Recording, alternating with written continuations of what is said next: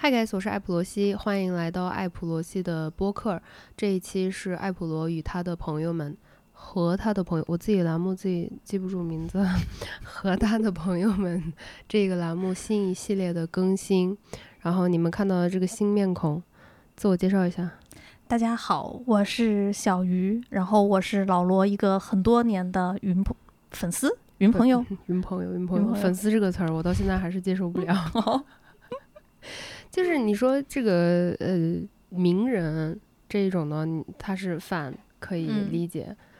背景音如果说万一收到了一些乱七八糟、听里哐啷的，因为我们今天这期是在家录的啊，然后猫在玩玩具，不好意思。就是这种 celebrity 的人，他他们有自己的 talent。不怪我，他从加拿大回来的，啊，对对对，跟他说话真的很容易被他带到，有点带歪。对，就是中英文夹杂。上一期的节目不知道你看了没？跟婉莹老师录的，嗯，他因为也是常年旅居海外，对，他在非洲待了三年，然后加非洲待了几年，然后加加拿大待了三年。就因为他是常年旅居海外的，然后他说话就很容易夹杂英文，然后就很容易被他带的。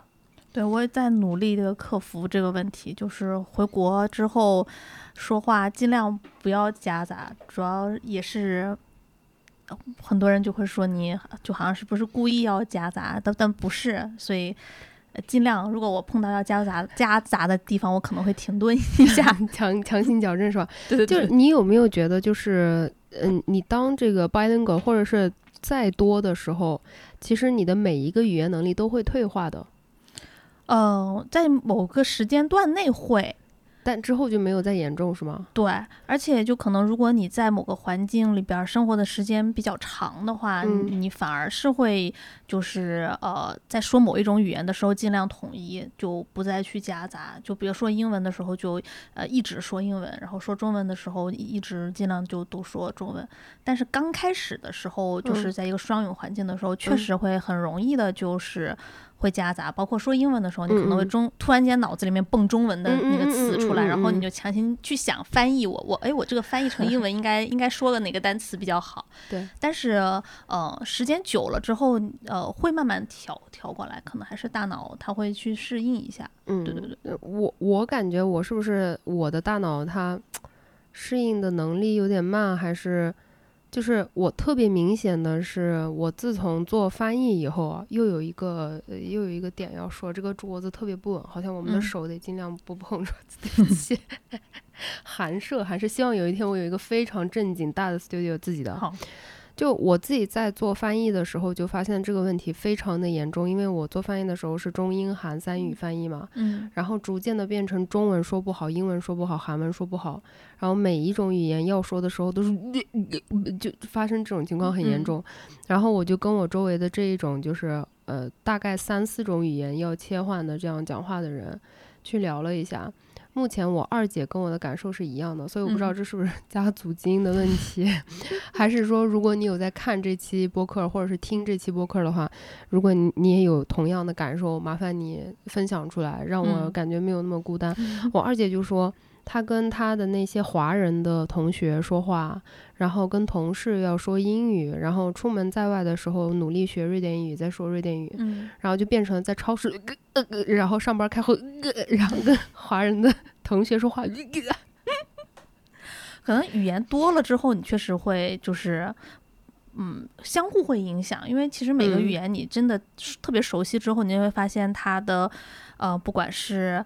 呃，语法呀，还是他平时说话的方式啊，真的是差的还是挺多的，就得还是得蛮刻意的吧。我觉得我可能是有比较刻意的，就是去训练自己说理顺理顺那个 那个东西。对对对，嗯，呃，这说啥来的？哎，自我简单自我 介绍。哎我跟我跟谁都是能跑题跑题大王。我是一个。老罗多年的云朋友，然后平时之前是一直住在多伦多，然一个多月以前呢就回国了，嗯，大致的一个情况。有一个特别好玩的地方就是，嗯，你知道婉莹，我跟她是在上海认识的，她是搬到南京以后我们俩才认识，嗯，然后我跟你也是在上海见面认识的，对对对，但是你们俩都是通过 YouTube 推送，是的，知道我的，是的，我是 YouTube 主动推送的你的那个内容。然后我是在 YouTube 都已经 follow 了好几个月，我把你就 YouTube 上面发的所有视频看完了之后，意犹未尽，我觉得不对，我说 他肯定还有别的地方有视频，然后灵机一动，我就去 B 站上面搜了一下，然后这样才就是两个平台，然后才发现，对对对对，平台的 B 站，现在 YouTube 的话也在努力的做，呃，就是昨天做了一个大动作。我自己忙了好几个礼拜的一个事情，就是我想把这个中英文的这个内容分开，嗯，所以现在就把这个英文名字的频道呢放英文的内容，中文名字的频道放中文的内容，然后也是好好营业。我也不知道为什么要说这个。今天其实这一期播客的话，就是算是一个闲聊，像就是比较轻松的这一种吧，嗯。主要还是这个主题线，当然是围绕疫情啊、回国呀。嗯，就是你这种人放到去年三四月份，那肯定是得被骂死。对对，但是我是绝对是遵守了国家的所有的这个隔离政策呀，就是该做的事情我都做了。对，呃，这个绝对没有乱出去跑，就行踪都是按时汇报的。对对对，就是。其实去年当时有很多留学生被骂嘛，嗯，然后呢，就蛮多这种就是被骂的很委屈的人给我发私信，嗯，就是当时在欧洲的一些小伙伴，就四五月份啊，他们当时要回来的时候，就说不光光是网上的这些恶意的谩骂的声音，包括自己身边的人，嗯，同学朋友啊、亲戚这些都会有骂，所以。我就感觉这个对他们来说其实是非常不公平的。你说换了你，你不要回家吗？那肯定要的。那如果说你可以就是合理合规，你不要呃刚隔离完就去打麻将，对对对对的话，有什么需要去攻击你的呢？对不对？对，就主要还是说有人不自觉吧。对，就都是属于。一个群体里面总有那么一两个讨厌的，对不对？就把大家老鼠屎，对，就把这锅粥给搅坏了。嗯，那个就去年疫情最严重的时候，我确实也没有想着要回国。一个是觉得，呃，确实也不想回来给祖国添堵，对吧？第二，确实那个那个时候机票也真的非常难抢。后来就觉得说，还是等，呃，疫情稍微好一点了，然后再再再回来。而且疫情的时候，你还中了大招。我吗？你不生孩子了吗？啊，对，这个招啊，把把自己的小孩子给忘记了，彻底忘了。我还在想什么招？我刚刚中了什么？你女儿现在在哪？还记得吗？大概记得吗？记得，记得，在她外婆家。那我记得你当时给我发私信的时候，你说这个疫情期间怀孕，然后当时你老公是，对我老公是在国内，嗯，对对对。当时就是疫情，真的就是一个生娃的绝佳机会。我身边我认识的这些 我同龄的，就是差不多的女性，基本全部都在生孩子，就一个接一个，一个接一个。包括我我我嫂子，我亲嫂子，她也就是我怀孕了三个多月的时候，她突然间跟我说，她说我也怀了，就就真的是就是可能疫情期间大家在家里太无聊了，就只能就只能是做一些开心的事，然后就嗯。对，对你的生活发生永久性的改变，嗯，对。然后我怀孕之后呢，就因为也不太方便回国嘛，嗯，但是老公确实就是因为呃，就是必须在国内有一些事情要处理，于是就是我一个人在国外呃待产，太惨了。就所有人都跟我说说，那我天呐，你太惨了，你一个人。但是很奇怪，就是我现在回想我当时那段时间，我会觉得说，哦天呐，我实在是太可怜了。但是当时的当下的那个时候，自己是没有这种感觉。可能一是因为我怀孕比较幸运的是，我没有任何的孕反。就我女儿这这点上面，我得感谢她，就是我没有孕吐，然后就是生龙活虎，我还每天健身，就就过得非常快乐。然后呃家里就我一个人，因为我也没有觉得说什么行动。不变呢，我该去超市就还是去超市，呃，而且就是我怀孕，我老公不在的时候，正好是我就是怀孕中期，就是整个人是最舒服的时候，嗯，并且那个时候也是国外疫情相对于夏天嘛，就控制的比较好的时候，所以我还能出去走一走啊，嗯。就还能出去跟朋友见见面啊什么的，就我并没有觉得对我的生活有非常非常大的影响，而且少一个人盯着我，我还能就是尽 情的煲剧啊，那个看视频啊，过得嗯，就对吧，非常的自由。嗯，到孕晚期的时候，那个时候就是国外的疫情也比较又又又第二波就又又起来了，起来之后就那个时候在就每天都宅在家里，确实是。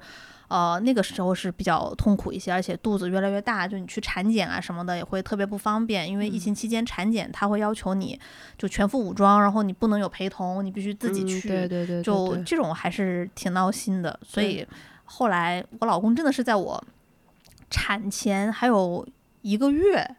他才回来的，就是，并且我还是第三十八周就生了嘛，所以就真的是他回来刚一个多星期、两个星期的样子，我就生了。所以他要是再晚回来一点，可能就就更麻烦。对对对，对你现在描述的好像就是听起来挺轻松自在的，可能也是我自己带入的那个感觉太深了吧。我我就觉得，第一，可能你孕反没有那么严重，反而是你健身会有一定的帮助。对对对。另外一个，我觉得可能。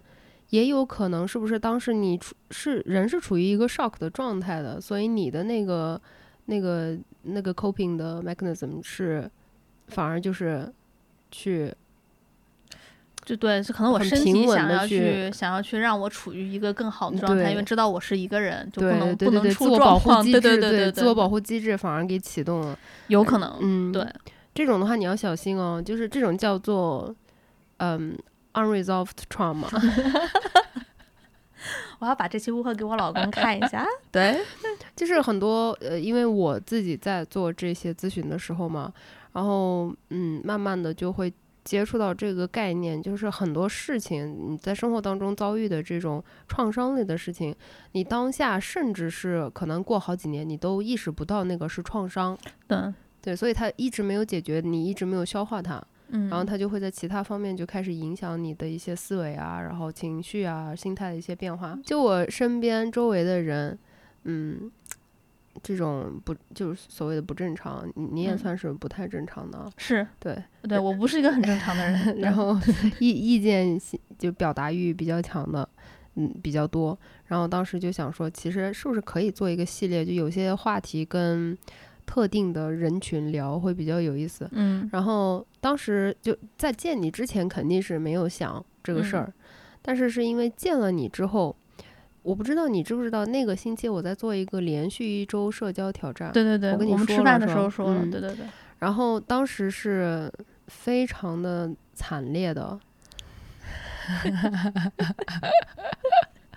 我见你好像是周三，是不是？对我们是周三，对，然后周一周二都。就很差，非常就无法形容的那种。然后周三我其实是非常忐忑的，嗯，然后就甚至就是报周一还好，周一我见的是我前同事就还好，周二是太差了。然后周三我就抱着一种心情是，你又是那一种的，就是见面了以后跟我在这微信上面聊天的感觉完全不一样，然后。也不是会很就是尊重我啊，或者是你知道，然后见面了以后发现，就乌云中间进来了一丝阳光，心里非常的温暖。第一个是虽然尴尬是尴尬，刚开始的时候我们俩尴尬，然后因为非常尴尬和紧张，呃，小鱼呢他就在那个我们吃粉儿的那个越南的那个餐馆，他买了一份一个。怪怪的罗勒的调酒是不是？对，我从来没有见过有人拿罗勒去做鸡尾酒的，我自己也没有，对吧？那个 罗勒放到面里面，我都会觉得稍微有点熏。然后他就买了一杯罗勒的鸡尾酒，然后把那鸡鸡尾酒干光了。当时我有一点不好意思，也有点不敢跟你说，我不知道你是不是酒精过敏，还是说你这个生完孩子以后太久没有喝酒。我的脸都是红的，对不对？非常红，就是全脸像起疹子了一样。对我一喝酒就是那样，就那样是吧？对，那还喝，那不就是酒精过敏？呃，但但是喝完快乐呀。就过敏也要喝是吧？当时我看到你那个脸就是这样，啵啵啵啵啵全部起来了以后，我说我我我要不要跟他说？他知不知道自己可能是酒精过敏？但是我又觉得说这种事情一般人应该知道自己对酒精是什么反应。那你点的话，你也肯定是知道你能 handle 得了什么，你才能点。然后我就不想干涉你自己的人身自由，我就 我就没说话。但是我当时真的就很担心，我说他不会出什么事吧？不会的，不会的。嗯，然后就点了那个罗勒的鸡尾酒。然后我们两个就开始畅聊，嗯，就聊一些关于疫情的话题。对，因为他在多伦多，你刚刚说是不是多伦多？是多伦多，多伦多。他在多伦多前后多少年？十十年有没有？没有，我在多伦多的时间其实不长。我是真正去多伦多是，呃，一八年才去的。哦，那三年多。嗯，然后这三年多的时间里边，呃，还是一直是前期一直都是两边飞，啊，就是因为哦，十年是北京，对不起，哦，北京，我记岔了，记岔了，对，嗯。然后疫情就被困在那儿一年多的时间，顺便生了个小孩。对，其实也是因为他吧，我才会被困那么久。嗯，就直到生完他才敢就是飞飞飞，对对。我我有一个好笑的事情，也不是好笑，这样说不行。哎，比较有趣的事情是我关注的一个 YouTuber，我不知道你知不知道他，就是那个 Raw Beauty Christie。嗯，知道。他他就是嗯不孕十五年，嗯，然后疫情期间忽然之间怀孕了，对对对，然后生了个小孩儿。然后另外我有看到几个 YouTuber 也是在疫情期间，就是很意外的有生到小孩儿。疫情加被保佑的孩子，真的。疫情期间，我身边无数的人，就是我们打招呼的方式就是：“嘿，你怀孕了吗？” 对，今天你怀了吗？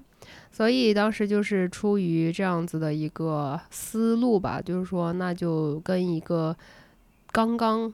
及时从国外北美，对，嗯，现在加拿大的疫情还现在稍微好一些了吧？最近稍微好了一些，但是可能他们他们后面还还等着他们呢，就肯定还有东西等着他们，因为毕竟 他们比较浪嘛，对吧？我前两天看到那个新闻，就是伦敦又有抗议的，就是对他们要自由。Anyway，哎，我还这差不多是按照我的大纲来的，因为我这个人焦虑问题很严重，所以我就是当时写了一个这样子的大纲。我老想叫你小鸟，我不知道为什么，就每次我说小鱼，然后就想说小鸟，然后要把脑子里面强行纠正过来说不是鸟是鱼，不好意思。什么时候去的加拿大？已经说了，就是一八年的时候，是因为工作的原因。是因为老公工作的原因，其实就我们之前的话，我们俩都是在美国留学。其实就研究生的时候，他是博士，呃，是在美国，我们俩都在波士顿。嗯，呃，然后他博士毕业之后呢，当时因为是找教职嘛，找这个教职，呃，美国和加拿大他都拿到了比较好的 offer。嗯，结果呢就。那一年，一七年，那一年其实是一七年，发生了一件什么事情呢？嗯，大家都知道，对吧？这个啊，Trump 当选了。一六年，一六年，对对对，一六年，嗯，Trump Trump 就当选了。赶快到加拿大。Trump 当选之后，就我跟我老公的一个共同点就是，我们俩相对还是呃，平时就比较喜欢就是关注时事政治啊，这些就是政治敏感性可能比别人要更加就是。高一些，就我们就觉得说，就可能很多人会说，其实无所谓啊，你们就是继续可以在美国待着，就就也不会有什么特别大的影响。但我们俩可能属于那种就是过分小心的人类，就我们就觉得说，我们不想还不跑啊，对，我们就觉得说，啊，要要要跑，就不想待在美国。然后再加上确实他的导师当时也跟他说，就说去加拿大，然后就说是 for freedom。嗯，就是说你去加拿大，你 你做学术有能有更多的自由，就相比于在美国，尤其是他的那个方向嘛，就是如果在美国是避免不了要拿呃，就是一些可能国防部的经费啊什么的，就觉得这个事情是呃不太好的，就会限制很多你做学术的一些一些东西。于是我们考虑了一下，就决定再搬去了多伦多，就。就是就是这样去的多伦多。当时去的一个生活状态，如果你觉得形容的话，是一个什么样子的状态？就对于你来说，对于我来说，嗯，其实，呃，多伦多和美国。本身生活上面来说，区别是很小很小的，但对于我们来说都非常开心，是因为一呢，就多伦多真的好吃很多，就波士顿是一个 美食的洼地，真的是个洼地，而且非常神奇的是，就是波士顿，就是它。在 MIT 附近，就是在剑桥那个区域，它好吃的中餐厅呢，它一定会因为某些神奇的原因倒闭，比如说房子被火烧了，比如说那栋楼塌了。就因为这种原因，就是那个地方你就吃不到好吃的中餐，也吃不到，就没有什么美食，真的是个洼地。但多伦多就不一样，多伦多就真的好吃的实在是太多太多了。因为华人多吧？对，就是波士顿华人也多，但那个地方可能人不挑还是怎样。但多伦多就确实，还有就是。确实，就加拿大这个国家，它还是包容性会强一些。嗯，也有可能是因为华人多。嗯，就感觉就还是比起美国包容性，比起美国包容性还是会会更更稍微强一点吧。就所以过去之后呢，还是觉得挺开心的。就看着隔壁国家发生了那么多抓马的事情，还是还是就是还是蛮庆幸自己当时就是呃没有选择长期的待在美国。对，就川普的话，刚开始哦，因为我也没有出过国嘛，嗯，然后我对时事政治其实是一个很不敏感的人，嗯。嗯，我是强制自己不不敏感，因为我知道我自己的这个性格特征啊什么的，所以刚开始川普对我来说，跟大部分的就是网上的这些梗一样，就是个笑话，就是。就是他，就开始选举的时候，他参选那整个过程，这真的是个笑话。然后，呃，再看他们互相撕逼，然后撕出来那些东西，就是这吃瓜群众。嗯，就是王德发，你在说什么？你再说一遍 那种希拉里那些事情出来的时候，然后后来就是觉得说与我无关嘛，我也没有什么太在乎的人在美国。然后我也不可能去美国，那新闻上看到的就觉得是一个梗，嗯，但是真正我什么时候对川普燃起了个人意志上面的憎恨，就是我从来没有对一个陌生人有过如此大的恨意，嗯，是疫情，对对对，疫情之后我就是，只要啊你对川普有一丢丢的容忍，或者是你可以还可以拿川普，就是开玩笑的话。说今天董王又说什么了？这种我不行。嗯，我一样的，已经已经不行了。就以前我可能还跟你一起笑，然后开玩笑，但是在疫情期间的时候，我真的觉得太恶了。就是对他这个人真的太 他害死了多少生命，就是太生气了。所以当时就跟我周围的朋友，就上次我们吃饭的时候说到这一点，就我们这个交友的这个社交圈，根据疫情作为分水岭。去做了一个非常强大的一波筛选，是，这是清理朋友圈的一个极好的机会。对，就是去年，不管我的外国的以前同事朋友也好，中国的也好，就因为这个疫情，大家态度上面的这个不同啊。对。然后言语上面的一些措辞啊，我就这个朋友圈筛选了真的一大部分，然后包括凯文也是因为这个疫情，反而我们两个以前就没怎么样，嗯，那疫情忽然之间就变亲近了，就发现说，嗯，是同一种人啊，嗯，对对对，就惺惺相惜的那一种感觉，所以。包括我自己现在亲眼看到，因为就是我跟你讲那个男生，我我想不上是我们是什么关系，就是他是在美国嘛，然后他这整个疫情期间的真实生活的样子，因为我以前是没有这种，嗯，就是没有不是说权限吧，就是我没有这个机机会，也不是，反正我以前是不知道一个真正的普通人在美国生活是什么样子。那跟他在一起之后呢，他跟我描述的这些细节，就是让我觉得真的那个环境相对来说有点可怕，是真的有点可怕。包括我们俩有时候打视频的时候，就听到那个就 rifle 的声音，对对对对对，我我就 我是很反枪的嘛，嗯，然后我我我说就我说王德发。什么东西？什么声音？你的你的那个微信的那个视频质量已经那么差了，为什么我还可以听到？真的步枪是吧？那个 rifle 是。对。然后他说：“嗯，邻居啊。”对啊，对啊。而且他还不是在南边儿红红的那一片儿。不不需要，那个时候美美北美就是啊，子弹和枪支都收罄了。就美国疫情期间，就卖的最好的是什么？枪和子弹。对，哎。很神奇，对不对？很，我也觉得很神奇。然后他就说他们家邻居天天拿那个 rifle 打，然后我说那你为什么不去买枪？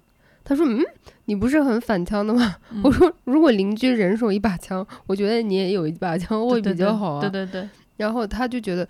他那个神经大条的，他说，因为他的这个呃工作收入不是在中国嘛，他在中国生活，嗯，然后好像在华盛顿，你买枪的话，你是如果在海外收入的话，就填的表格要比较多，嗯，就如果你没有一年多多少时间是在美国本土生活，然后他觉得呃经过那经历那些这种 paperwork 太繁杂了，嗯，他懒得。所以就一直没有购入，然后再一个让我觉得是非常的难受的一点是，嗯，我一直觉得说，在我自己的印象里面，包括我从小接触到的这些电影啊、电视剧也好，我最爱的剧是《格雷》，对吧？所以我就总是有一种印象，说美国是全世界医疗资源最好的地方。嗯，某种程度上面来说，这是事实。对对对，就是。但这是一个片面的角度，是的。但我之前的认知就是一个非常全面的，就是无论是谁，嗯，疑难杂症，只要你是美国人，你就能接触到最好医疗资源。然后后来我才意识到，说我的这个认知有多么多么的片面。嗯，最好的医疗资源肯定就是就是给有钱的人。然后现在的话，就是相对比来说，尤其是去年疫情的时候，我真的觉得说，可能我会更加的庆幸我在国内。是因为最起码就新冠的治疗来讲的话，嗯，你无所谓有钱没钱，是国家给你治，是的。然后你要是有诊断轻症，呃，幺二零上门给你领，领去医院。啊，包括我在听我姐说，然后听她说，瑞典跟美国都是轻症，你都是不接收的，对，不能，因为它医疗饱和嘛。对，然后你的血氧是低到多少了之后。你才可以打是。九幺幺去医院，嗯，然后他有一个同事，就这个男生，他有一个同事，以前在大学教书的时候，就是也是个教授。哎呀，他这个同事呢，因为这个长期他在纽约，嗯，然后我们大家也都知道 纽约经历了什么，对，然后呢，在之后，因为他这个长时间的呃自己就是被封禁的这种，他精神崩溃了。OK，他精神崩溃了之后呢，面临的一个问题是，你当你没有就是足够的资源，当你要依靠你的这个医疗保险，嗯，去做呃这个精神诊断啊，或者是去看这个 psychiatrist 或者是 therapist 的时候，他们给你给的那个 reference 就很鬼扯。对，要给你给一个就是十二个名单，可能十一个已经死了，然后十第十二个接电话已经就话都说不利索了的那一种。我当时听着就觉得是真的，真的挺可怕的。嗯，因为他已经是非常急切的需要精神治疗了。嗯，然后就他的他们的另外一个朋友是在新泽西还是在哪儿？反正离纽约比较近，就开车过去带他去的医院。然后去完医院以后就说啊，你这个是要去找 psychiatrist，你这个必须要吃药吃药治疗，你这可能要住院治疗。嗯，那我们这边呢，只能给你 reference。然后他开始打电话，然后打电话接受医保的几乎没几个，嗯，然后终于找到接受医保的排队，现在已经过去两个多月了，都还还是没有排上队。对，啊，这个我就觉得真的很可怕。就对于美国这种来说的话，就其实它新我们看到的是新冠死亡的人数特别多，但其实我们看不到的是它很多慢性疾病的人，他死亡的人数是更多的。对，因为就医疗资源是没有办法再倾斜给他们，就太多的因为新冠就占用了他们的医疗资源嘛。这就是为什么他们轻症都是不允许去医院，就是你就在家扛吧，就你去买泰诺，你就自己扛。对。就就觉得，因为能能怎么办呢？就医院都饱和了。对，这一点就是，嗯，我又要一次夸赞我的祖国。我去年疫情的时候，上海微信有小程序，可以送药。如果你有慢性疾病啊、精神类的疾病，你有处方的话，你上传，然后有专业人员审核，审核完了之后是有那个嗯快递小哥帮你取药的。对。就这种，我当时我真的是觉得说，感谢国家，感谢党，就真的就每天要默念一万遍，因为我无法想象，如果说在封禁的那段时间几个月我没有办法去取药的话，我要怎么办？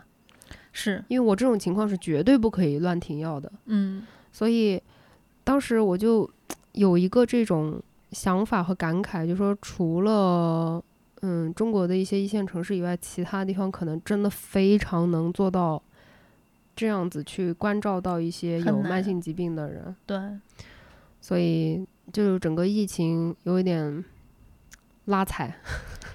对，就包括他的这个整个生活环境，因为他们是属于非 Karen 家族，嗯。嗯，脖子也不红，嗯，然后他爸妈虽然年纪很大，但是仍然是脑子比较正常、比较清楚的，所以在他们家来说，反而面临了最困难的一年，是，嗯，被他们家的亲戚各种的指责、榨汁。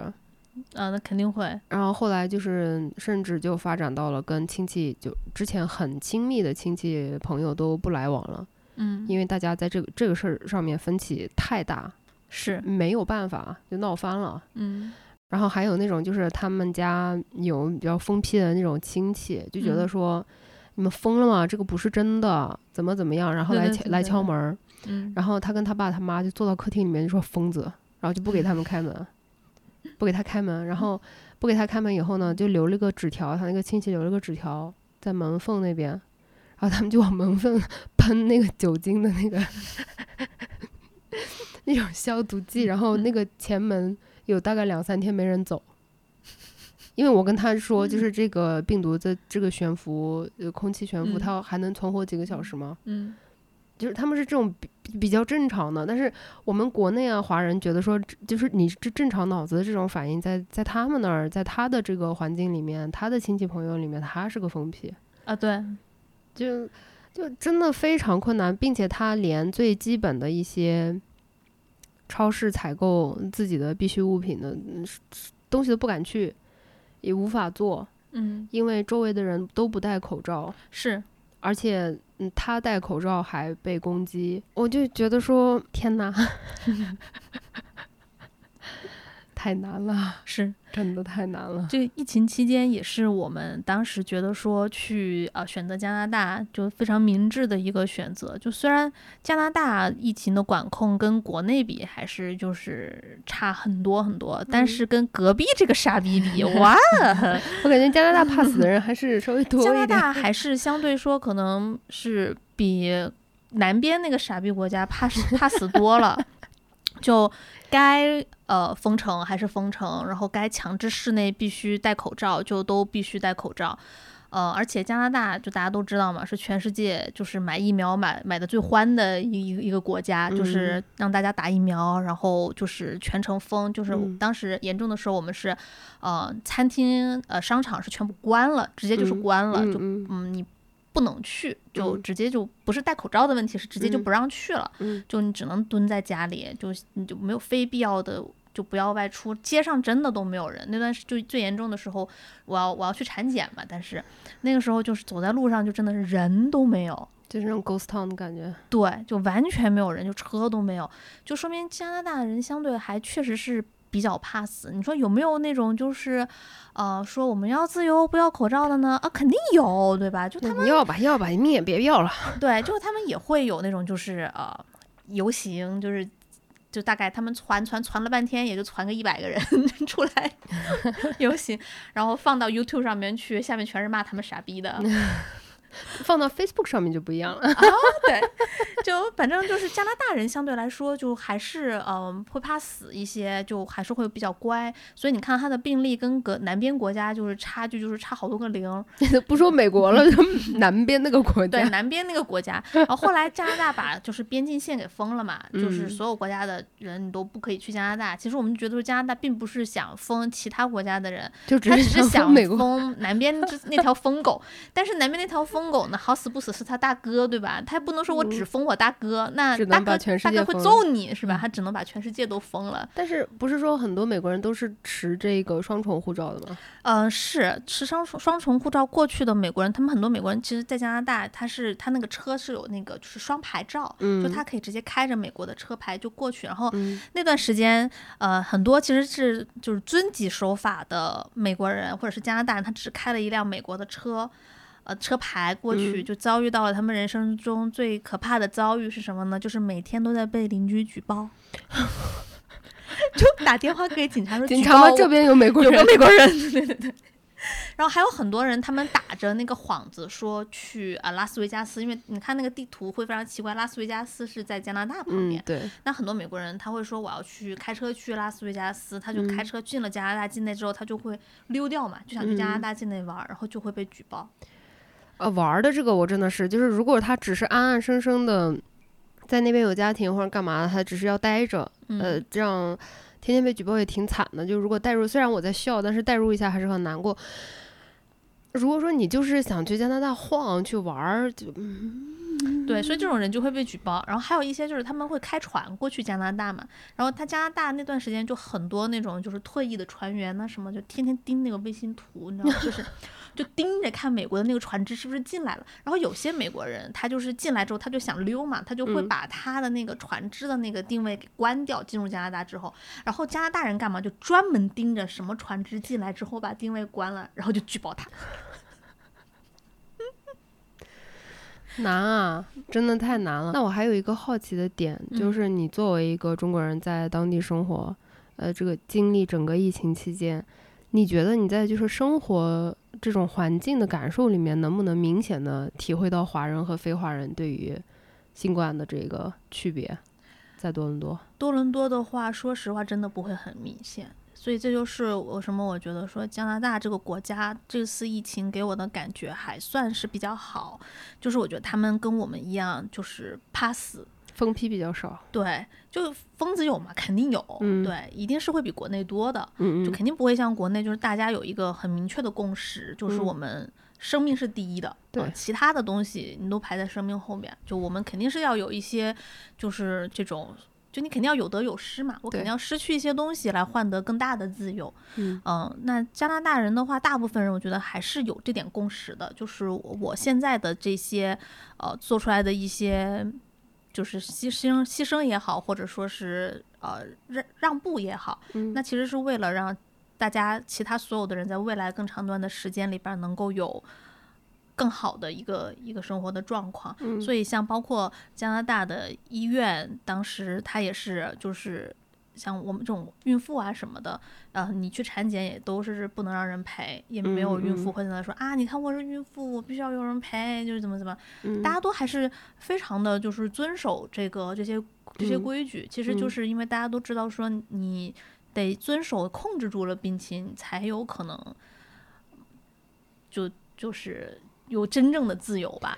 对，就呃，包括我我们俩都很喜欢的那个 YouTuber Christine，嗯。就我在听他们的播客啊，包括看他的视频的时候，都能感觉得到，啊，还有一些我在就是关注的别的一些生活在加拿大的博主，啊，他们一直在用 lockdown 这个词，对对，用了感觉好几年了，对，就一直在 lockdown，我们真的就一直在 lockdown，对，我就感觉最起码你还可以处于一个 lockdown 的这个期间和范围，嗯，那当时我听。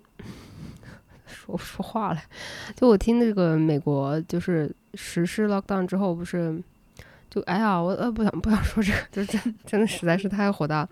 反正那个男生到现在就是原因就是回不来。嗯，呃，我上一次在视频里面我就简单的提及了一句吧，我因为我当时也是处于一种沮丧的心情嘛，嗯，因为我也想。眼泪对不对？然后我就想说，我说，哎呀，这个就是从美国这些轻易回来的人，你们是怎么做到的呀？等等等等等。然后我就看到弹幕里面也有人，蛮多人很沮丧的说，没有人是轻易回来的，大家都是怎么样？然后还有人在给我发私信说，嗯，你跟这个男的就算了吧，他就是不想回来，想回来会想想方设法回来的。其实其实不是这样讲，我觉得就有一点不公平。是对于他来说。不是每一个人都能支付得了天价的飞机票，嗯，而且其实说实话，呃，不是机票的问题了，到后面，而是你拿不到签证的问题。对他，其实他之前就他已经拿到签证了嘛，然后他属于这种就所谓的特殊签证嘛，然后呢，是因为。机票当时就是六月份到八月份的那个期间，他对他是差不多七八月份拿六月份拿到的签证吧，然后真的是买不到机票，要抢，嗯，而且能抢得到的那个数额真的很可怕。是，我们当时看的那个九月份的机票都是。我觉得已经很不合理了，但是他就想为了能够回来，他买了，折合人民币是三万多单趟，那已经是便宜的了。对，但是对对我我们这种就是平常人来说，或者说没有一个嗯其他资助的途径，然后这个收入比较普通的人来说，你美国单趟三万多，真的已经是很大手笔了。是，然后他当时是因为临时加了那个要做嗯。抗体检测的这个要求，对。然后我当时视频里面也是提了一嘴，我说因为要抗体检测，然后最后没办法就没飞。然后就很多人说啊，那他为什么先不去机场？这种东西机场肯定会有过渡期的，都是因为他自己没有上心。但是如果说你真的去考虑当下别人的那个情境的话，有一个很实际的问题是，他要去华盛顿的那个叫啥机场？嗯。问题是，他去华，他去机场的这一个路上的风险太大了呀。是，首先他没有办法打车，嗯，封批，嗯，然后呢，他只能冒险，那个时候也没有疫苗，他只能冒险让他年迈的父母开车开车去送他，嗯，那么他年迈的父母在开车送他回家的路上会不会感染？第一个，这个是风险，嗯，他必须要考虑的。第二个是他在机场感染的风险。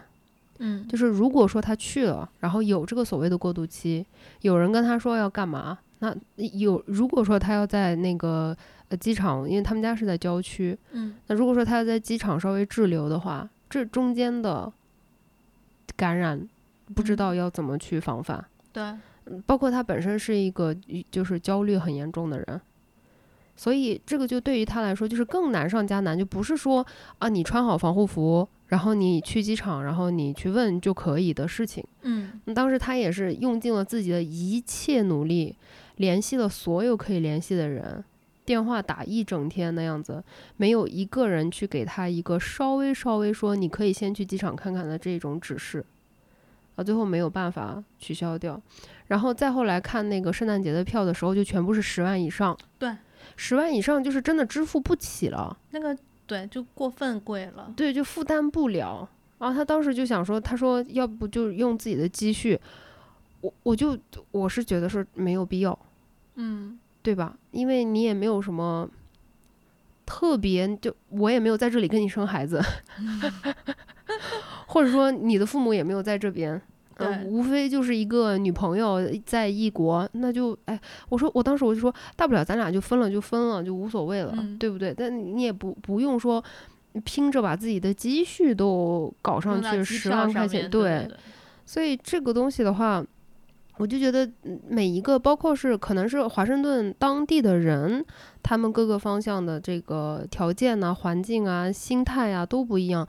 包括我跟另外一个美国的一个朋友，就是聊天的时候，他自己本身家就在 Dallas，然后他从那边飞的话，直飞又比较多嘛，然后比较方便。他也是临时差不多那阵儿，就十月份的时候要回来，然后出了这个嗯抗体的检测，然后他是因为。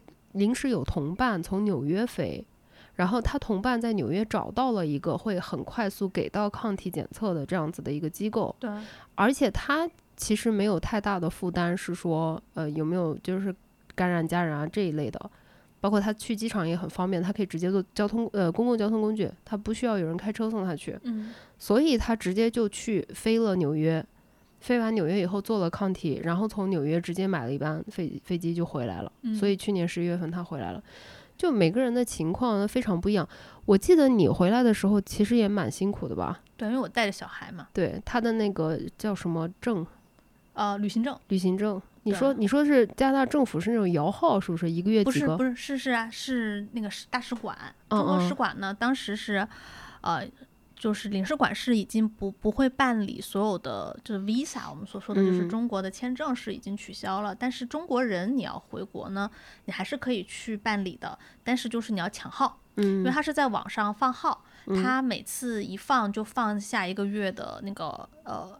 的那些那那几百个号。嗯，所以呢，对于我我女儿呢，她其实是因为我和她爸爸都是中国人嘛，所以她其实是中国人，她就不用去办那个签证，但是她得去办一个旅行证，就新生儿你得先有旅行证。嗯，那这个旅行证呢，一样也是得在那个网上去抢号，所以我们家就是就是我知道领事馆要放号的时候，我就得一早一早上。就蹲蹲在电脑面前，可是不停的刷，不停的刷，然后就去抢那个签证的号。但是带着孩子的话，其实跟不带孩子的状况，那个蹲这种网页端还是会更困难吧？呃，如果没有这个小孩，我护照又没过期，我就可以不用蹲，我就直接就回来了。就因为我带过朵拉拉，就是这种新生儿的话，你想要去专注的做上十分钟的事情，都是 impossible。对对。所以带当时带他回来，我确实是觉得非常的艰难，就因为你不知道他在飞机上面会有做出什么样的举动，然后会不会打扰到其他人啊？对对。而且他又多一点你这种家长。然后就是在飞机上面那十几个小时嘛，大人我们是可以全副武装，不吃不喝，对吧？这个没有没有关系，但是小孩不行，对，他会饿嘛。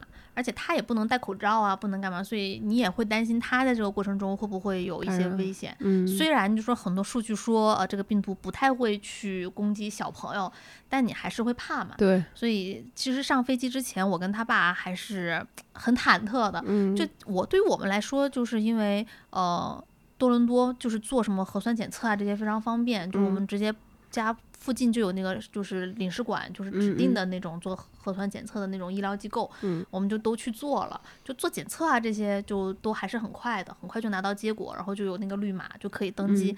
但我俩当时非常忐忑的就是不知道这飞机上这十四五个小时带着这么一个小孩儿会会怎么样。嗯，我们比较幸运的是我们家女儿就很争气，就她 上飞机呢，正好因为我们是下午四点多的飞机嘛，那时候她还很清醒，就。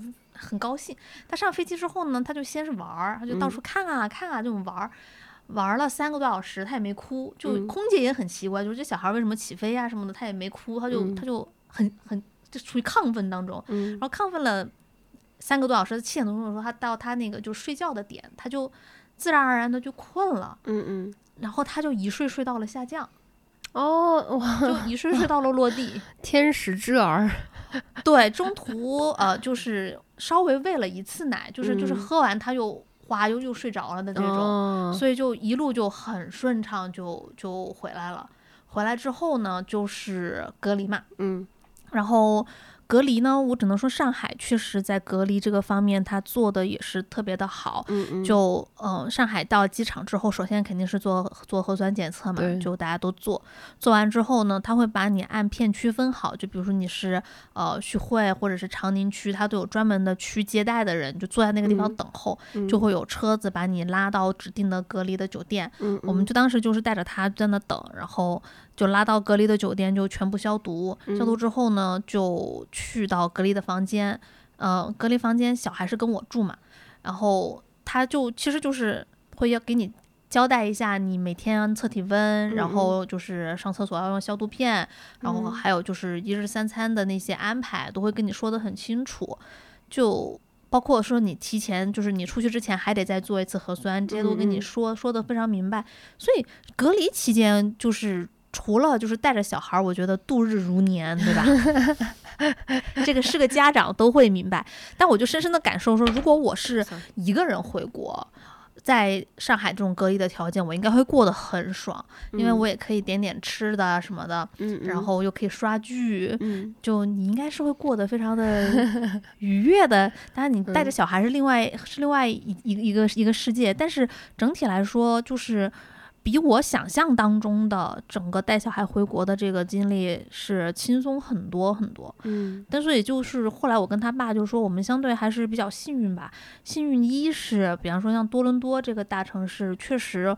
哦，你回国不管是做检测呀，还是做那些东西都很方便。嗯嗯，这个不不需要我们再去就是过多的跑啊，或者说去研究。再加上多伦多的人也比较自觉，我们不是不用非常担心说你在这个过程中被感染，因为大家都戴着口罩，都很遵守这些规矩。对，就跟美国是完全不一样的一个一个故事。就像我美国的那个朋友，对吧？就是那个没法回国的那个朋友。哦，他有一个朋友真的 特别神奇。在说到你那个朋友之前，就是检测的都这个东西，我也想为那个男生辩解一句。虽然他也他不看我视频，他知道我是做这个，但他不看我视频。呃，他看也看不懂啊，他的中文没有那么好。就是他还有一个点是在华盛顿。我以为，呃，最起码你是一个这个首都城市了，是不是啊？嗯，你检测这方面会好一点。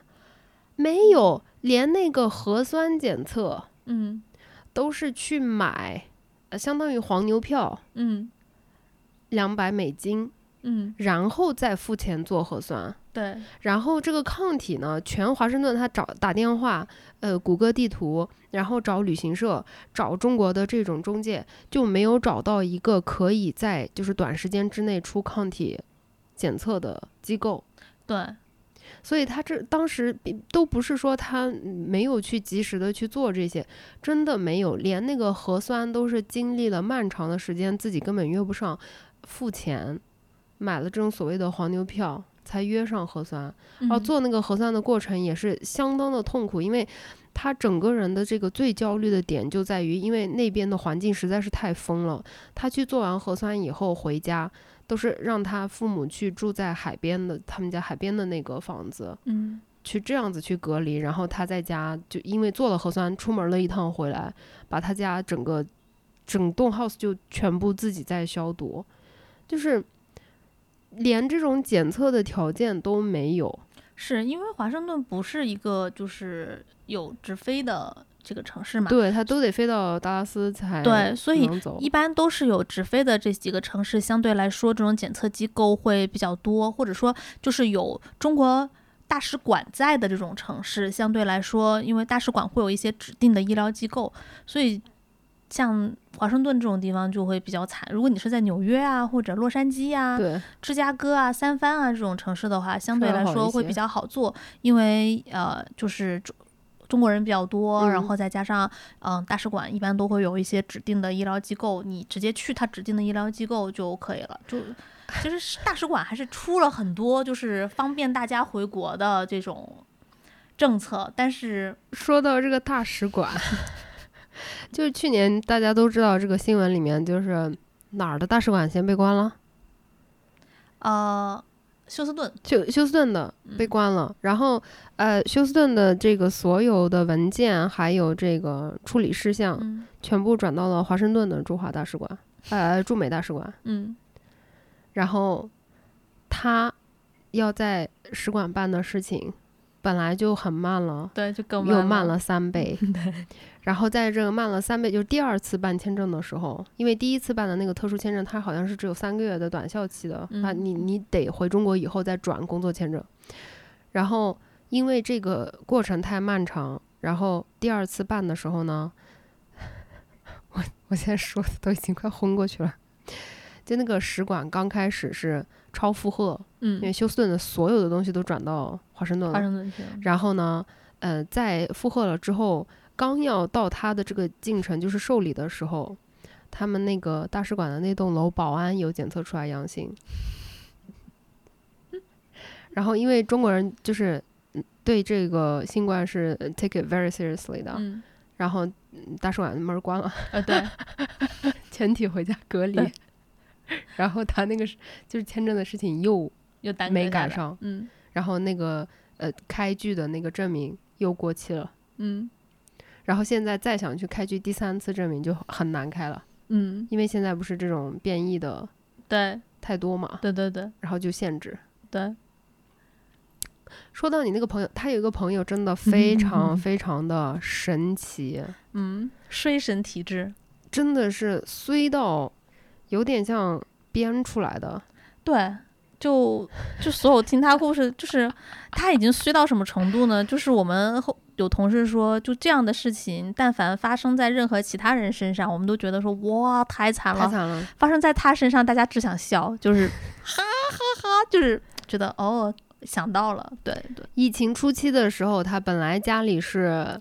他本来是呃顺德的啊啊，就顺德是疫情期间一直是是零例嘛，对，就是完全都没有病例的。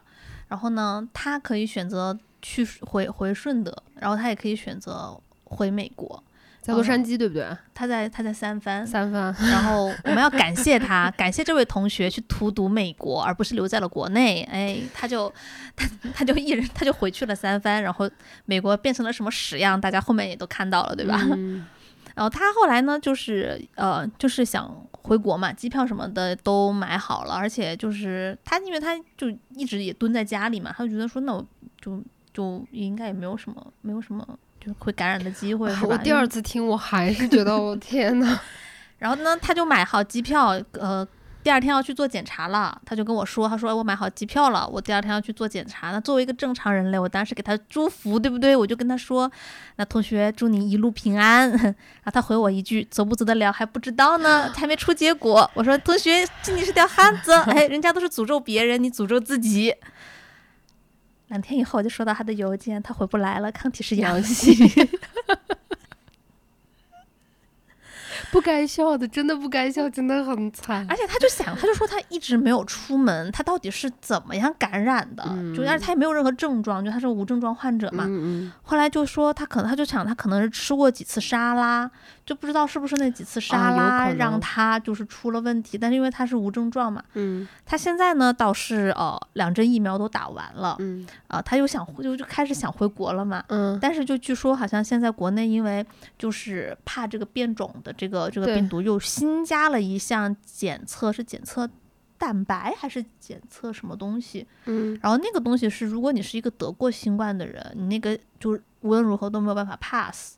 哦哦哦，对，shit，果然更衰了，所以他应该是彻底回不来了。他这个朋友真的很神，他这个朋友 以前是在那个风投公司上班，是不是啊？没有，他一直在科技公司上班，科技公司。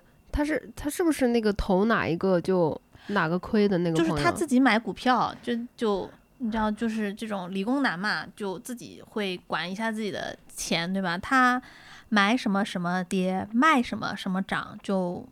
后期你们朋友圈有没有就是就跟他咨询说你有在买什么，然后就把那个列为有有有，我们我们都会跟他说，就说同学，请你公布一下你的仓位，然后我们给你做反向操作，就可以赚就就就是我们可以给你评，我们可以给你就是比如说我赚了钱，我百分之二十给你，感谢你的这个仓位操作，好不好？给个佣金是不是？对，我们就感谢他，然后他就一直不肯公布他的仓位嘛，就。对，可能他有太多的顾虑，觉得怕这个仓位真的公布了，对他以后。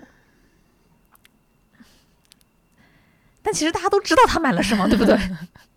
哎，这个真的太衰了，这个我感觉跟我衰的能有一拼。就我觉得我在日常生活当中，我真的是，我就很多人跟我说，你这个自己的这个向宇宙散发的能量不够正能量。但是有些时候我真的是我我不知道该怎么去改变我这个散发的能量，从小事到大事我都可以碰到那种最匪夷所思的倒霉的，就是状况。小事就是无论什么队，不管是高铁的取票队，还是银行的队，嗯，还是买餐买水果的队，我都能排到那个前面那个出生状况。各种各样的无厘头的状况，然后就要排很久的那种队。嗯，然后大事情就是稍微大一点，那雅思，我去年考雅思的时候，嗯，出租车追尾，对不起，就我去年考雅思的时候，出租车追尾，你敢信吗？我在上海一八年正式搬回来以后，我就没有坐过追尾事件的车，就那天要考试，追尾了。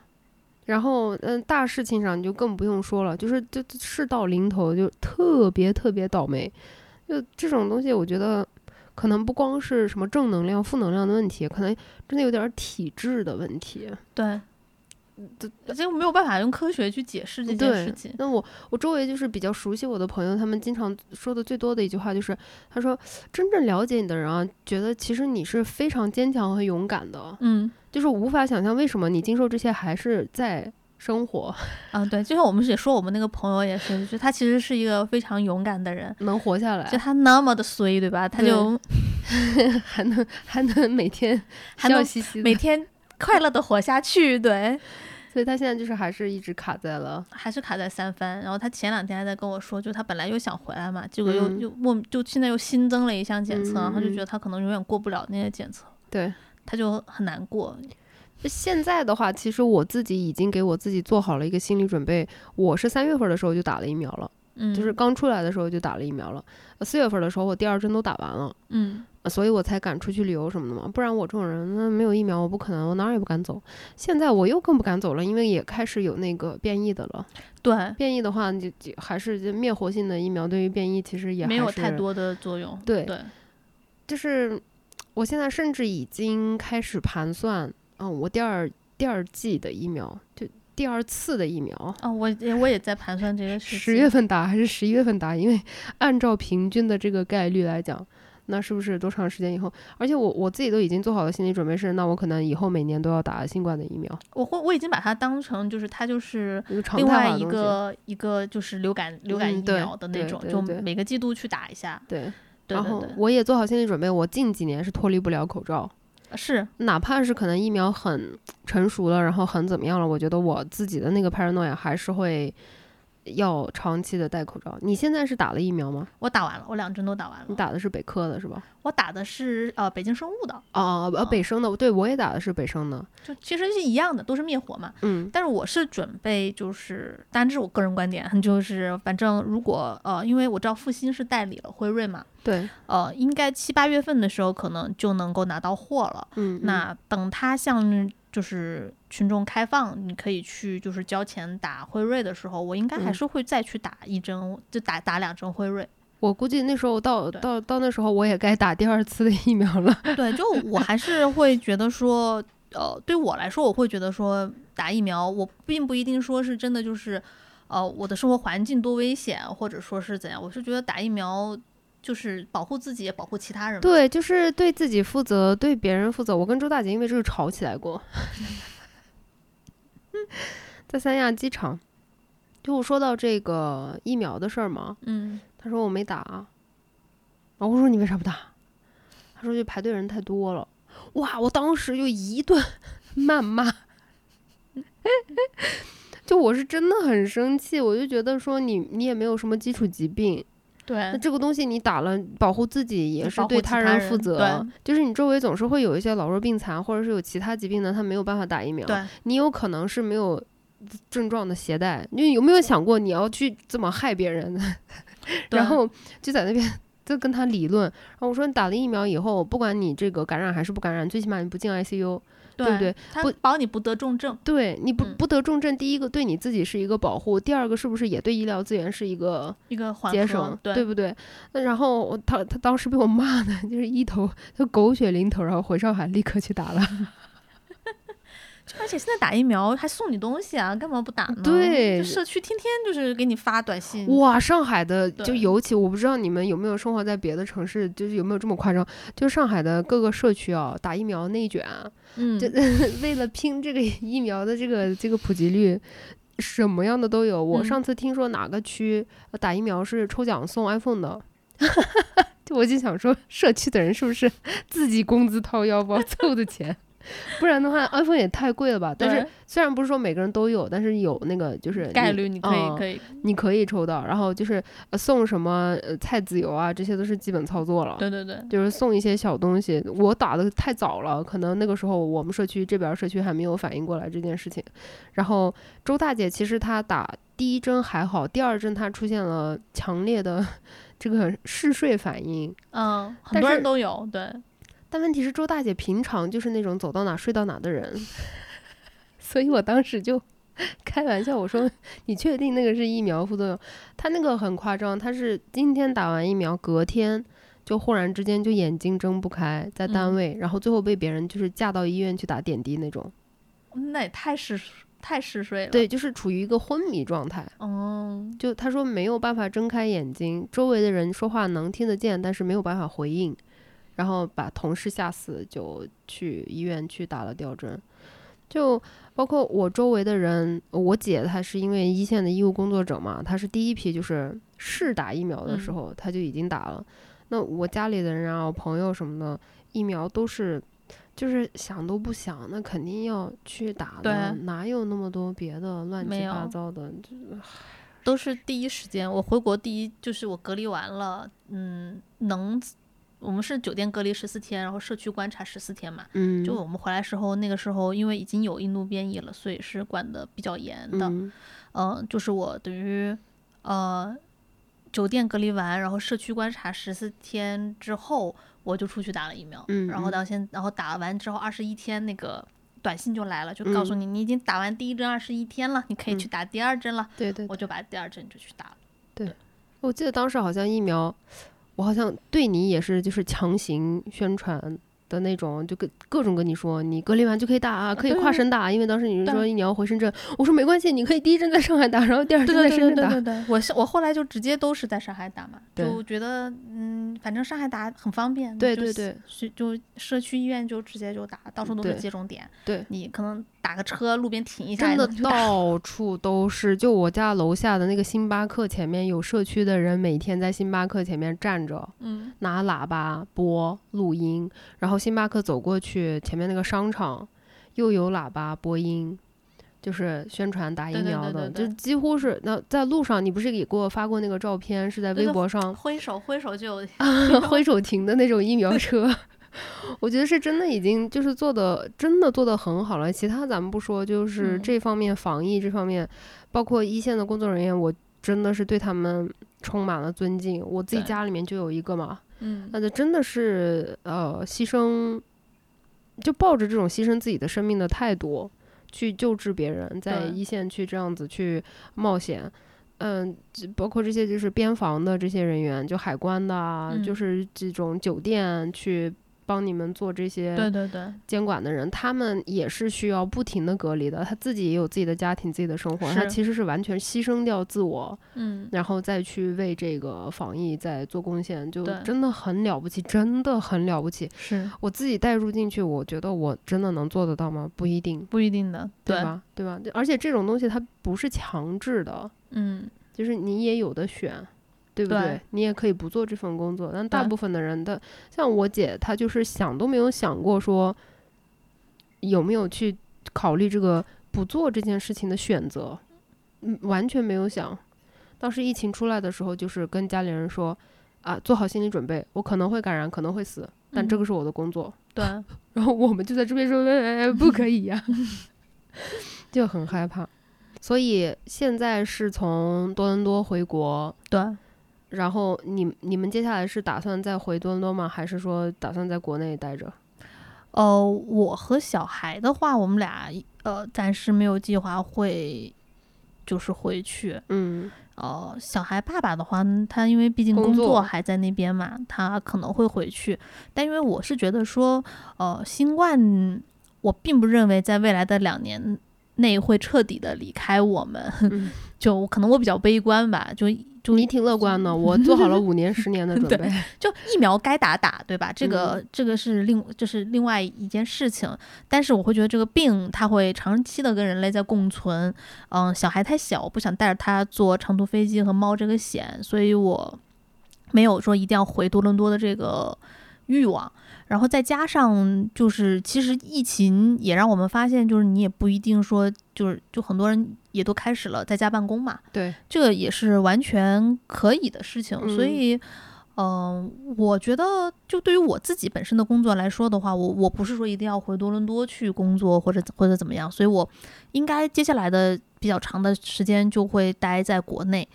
呃，那再之后，比如你说三五年以后，呃，我和我先生是会啊继续这样一个在多伦多，一个在国内，还是说我们俩可能就都回国内了？嗯，这个。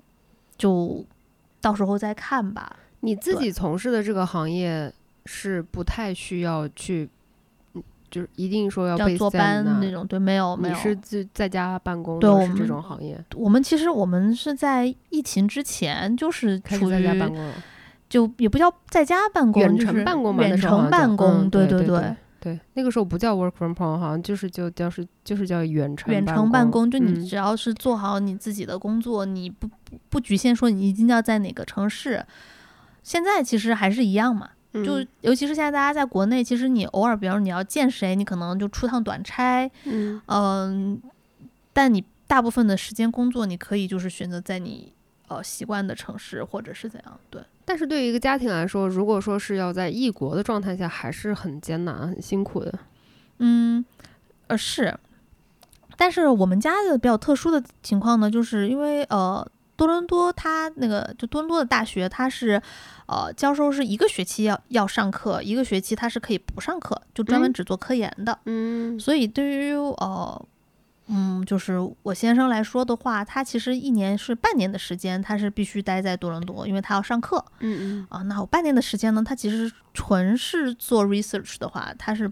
没有关系的，可以 base 在别。那你觉得这个整个疫情你的经历啊，各方面的来讲，你有没有觉得说有影响到你，就是你们以家庭为单位以后要 base 在哪儿的这种想法？嗯，肯定是会有的。嗯嗯，但是我觉得疫情只是一部分吧。然后包括说，其实现在国际政治变化也很大。嗯。呃，有很多决定可能并不仅仅是疫情，疫情可能只是某一个你参考的因素或者是一个点。嗯，包括你未来的发展，你到底是选择在国外还是在国内，其实现在都是一个挺值得去思考的的点了。因为很多人其实也是正好借着疫情，然后就选择回国发展了。嗯嗯，因为觉得其实各方面来看，呃，国内的。机会也很多，就机会比较多嘛。就我们正就是说说比较官方的话，就叫机会也比较多。然后确实通过这个疫情，你也会发现，就是嗯，可能三观跟自己确实也比较比较符合。就国内的这种生活状态还是会更舒服很多。所以呃。如果有很好的机会，我们俩是从来没有排斥过。就是说，如果有很好的机会，就比如说他能找到对应的相对很好的教职，嗯嗯，嗯，就是回国也是个很好的选择。对对，就我前阵子有一个呃，应该是在洛杉矶的 YouTube 吧，我没有自己关注他，我是吃瓜的时候看到的这个，他香港人，嗯，然后呢，他决定就是全家搬回香港，嗯。然后他在 ins 上面发嘛，就是说啊，我们打算要搬回香港。然后当时底下就有很多呃这个评论嘛，你也知道，就是那种很激进的。然后他当时就是评论里面回复，就也蛮拉好感的，就是他说的话比较公正。他就说，如果你没有去过的话。其实你的了解的途径是非常有限的，即使你去过，你了解的途径都还是非常有限的。这个人的认知本来就有限嘛，这些可能是我自己给他发展出来的。大概他评论就是这个意思。然后后来他好像是发了一期视频，就解释他说到的有一点，我当时就有一点就 被惊到，或者说有点难受。他说，因为他家里有个新生儿，然后因为最近的这个华裔的这种 hate crime。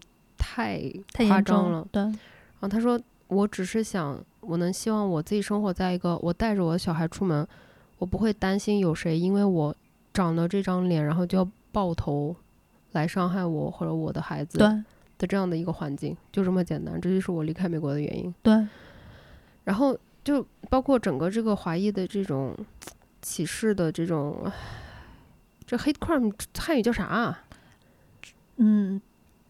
仇恶意攻击，仇种种族仇恨，种族仇恨，就这种种族仇恨，看的也是人心里面就是太难过。但这这个东西当然就是太大了。嗯，今天我可能我一辈子我也都说不完，尤其是在这种环境下，这这么多年的各方面的这种 累积，各个因素，你就看的人其实都挺难受的。然后包括我身边的一些人。他们也是，就是疫情算是一个激发点吧。嗯，其实他们心里本身已经有了一些，就是要做抉择的这种趋向了、趋势了。然后这个疫情呢，就彻底的让这这方面的这个选择，就回国定居的这个选择，立刻就显出来。然后就说还是尽快的去执行。对对对，就是反正聊了这么多，很感谢。您今天专门从深圳飞来上海了？开玩笑，开玩笑，他没有专门为我飞过来，我就直接没有回广东了。嗯，也因为就是最近最近广东的这个这个事情，就也不想，就我回去就出不来了嘛，是吧？我也我也就不想回去了。对，嗯，总之很感谢小鸟。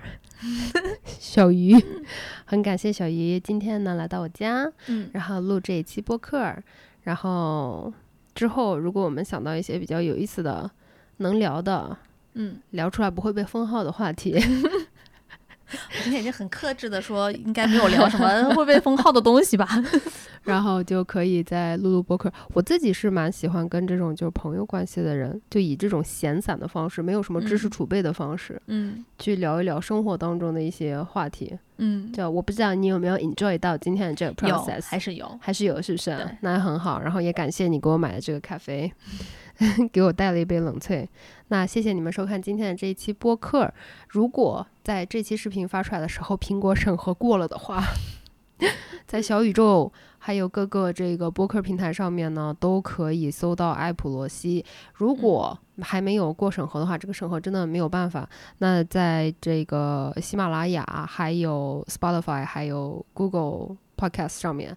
是搜埃普罗西都是可以搜到的，那可以去听音频，也可以在我的 B 站小号埃普罗梭和我的微博埃普罗西上面去收看视频吧。那今天播客到这里就全部结束了，谢谢你们的收听和收看，我们下次播客或者视频再见，拜拜，爱你们哟，谢谢你们陪着我，希望能陪得到你们，拜拜，拜拜，拜拜，拜拜，拜拜，拜拜，拜拜，拜拜。